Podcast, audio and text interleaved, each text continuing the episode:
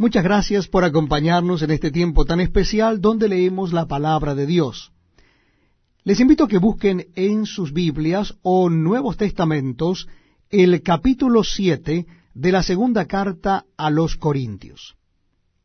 Segunda carta a los Corintios, capítulo 7. Dice así la palabra de Dios. Así que, amados, puesto que tenemos tales promesas, limpiémonos de toda contaminación de carne y de espíritu, perfeccionando la santidad en el temor de Dios.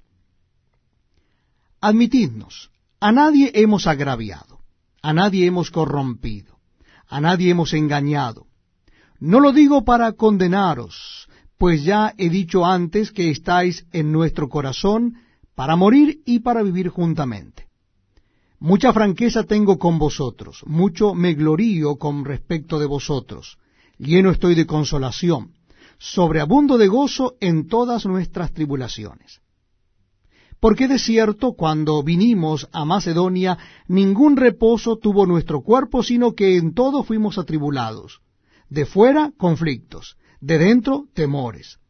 Pero Dios, que consuela a los humildes, nos consoló con la venida de Tito y no sólo con su venida, sino también con la consolación con que él había sido consolado en cuanto a vosotros, haciéndonos saber vuestro gran afecto, vuestro llanto, vuestra solicitud por mí, de manera que me regocijé aún más.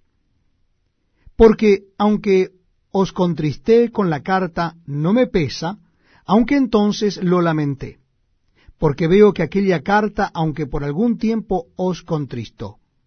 Ahora me gozo, no porque hayáis sido contristados, sino porque fuisteis contristados para arrepentimiento, porque habéis sido contristados según Dios, para que ninguna pérdida padecieseis por nuestra parte.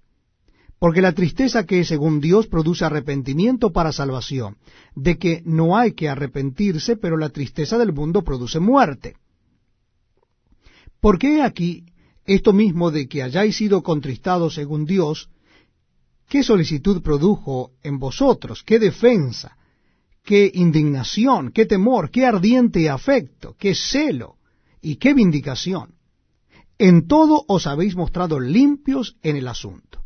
Así que, aunque os escribí, no fue por causa del que cometió el agravio, ni por causa del que lo padeció, sino para que se os hiciese manifiesta nuestra solicitud que tenemos por vosotros delante de Dios.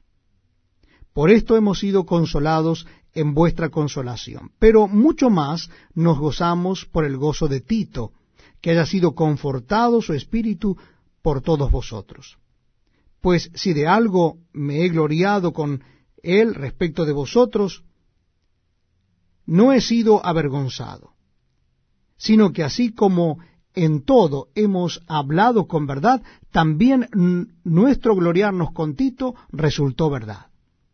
Y su cariño para con vosotros es aún más abundante cuando se acuerda de la obediencia de todos vosotros